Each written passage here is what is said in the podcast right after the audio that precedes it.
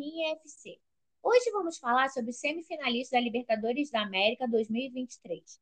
Para falar sobre esse assunto, convidamos o jornalista Cláudio Arregui. Olá, Cláudio. Olá, Ninha, prazer falar contigo e prazer falar também sobre Libertadores, que virou uma espécie de paixão brasileira desde que os times do país começaram a empilhar títulos da competição a partir dos anos 90 ali, né, com São Paulo, tudo, e todo mundo sendo campeão, tendo sua vezinha, e virou uma competição almejada por todos os grandes clubes do, do país. Cláudio, quais são os semifinalistas da Libertadores 2023? E para você, quem é o favorito nos confrontos?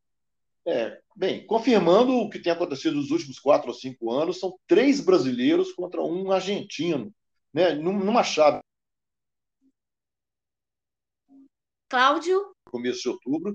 E no, no outro lado, Palmeiras e Boca Juniors. Né? O Palmeiras, eu vejo um certo favoritismo em relação aos demais, pelo que tem acontecido nos últimos anos. Foi campeão em 2020 e 2021, tem sido sempre semifinalista. Ele tem um, um trabalho mais longevo feito pelo Abel Ferreira, mudou muito pouco os seus jogadores, então eu vejo um certo favoritismo. Mas não quer dizer que vai vencer, que os outros três também têm seus trunfos. O Boca Juniors, por exemplo, luta para alcançar o Independiente como o maior campeão da competição, com sete conquistas. Qual é o jogo mais difícil? Ah, é o confronto dos brasileiros, né? Fluminense Internacional. O Fluminense tem jogado um futebol mais agradável de se ver, graças ao bom trabalho do Fernando Diniz. Né? É um trabalho que tem frutificado na Libertadores e também no Campeonato Brasileiro. Embora o time tenha poucas chances de ser campeão por causa da disparada absurda, quase absurda do Botafogo, mas ele está mais bem colocado, ele está na zona de Libertadores. Por dar também prioridade à Libertadores. Quase na zona do rebaixamento ali. Então eu vejo o Fluminense com um pouco mais de chance, mas o Internacional na Libertadores tem jogado muito bom futebol e vai decidir em casa, é bom lembrar, onde ele tem, tem fazido valer a sua força. Haja vista a, a decisão contra o, Boca, o River Plate, que ele, na qual ele levou a melhor. Para você, qual vai ser a final da Liberta? Quem pode ganhar? Eu acho assim uma tendência leve de ser Palmeiras e Fluminense. E gostaria que o Fluminense se incorporasse aos, ao, ao, grupo dos brasileiros que tem o título. Dos 12 maiores é, times mais tradicionais do futebol brasileiro, só o Fluminense e o Botafogo não têm essa conquista. E o Fluminense bateu na trave em 2008, quando perdeu nos pênaltis da LDU, é. né? perdeu em Guayaquil e, e, ganhou no Maracanã por 3 a 1 com três gols do Thiago Neves, inclusive, mas perdeu nos pênaltis. Então o Fluminense, eu vejo essa nova chance aí e para coroar esse bom trabalho do Fernando Diniz, que é um, um trabalho diferente em relação ao dos. Cláudio? Oi, estou te ouvindo. Voltou isso? Fala. O trabalho do Fernando Diniz é um bom trabalho, né?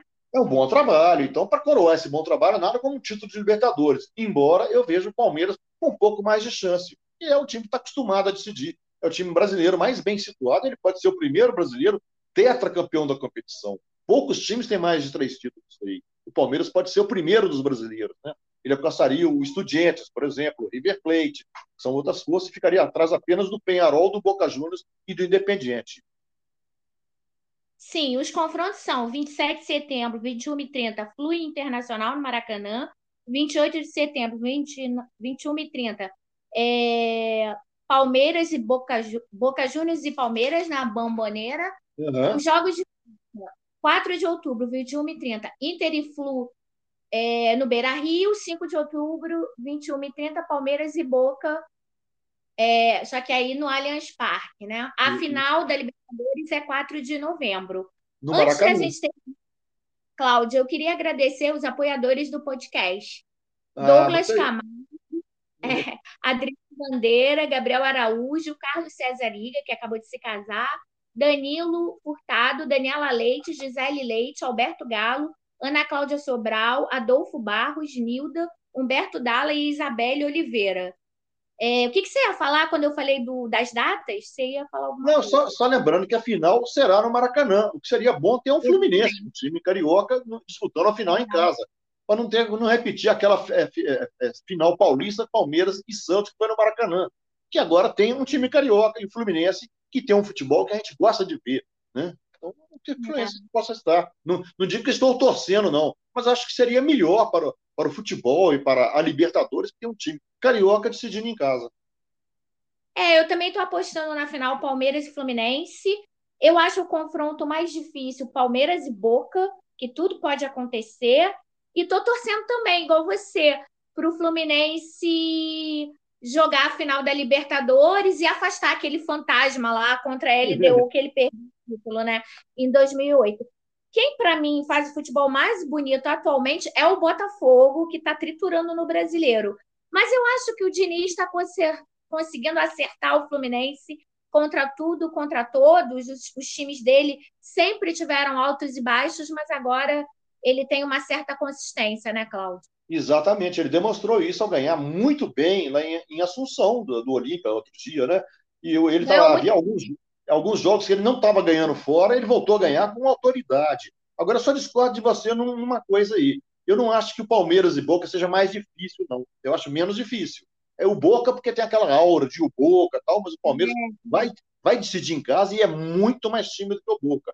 E ao passo que o Fluminense e o Internacional, pelo que o Colorado tem rendido no Libertadores, é um, eu para mim são, formam um confronto mais parelho aí no momento mais equilibrado, né? Exatamente. Cláudio, eu queria muito te agradecer. Você é um jornalista que eu admiro. É, desculpa, obrigado, as falhas, desculpa as falhas aí na conexão, mas conseguimos. E até o próximo podcast. Muito obrigado, Aninha. Estarei sempre à disposição quando precisar, tá? Um abraço.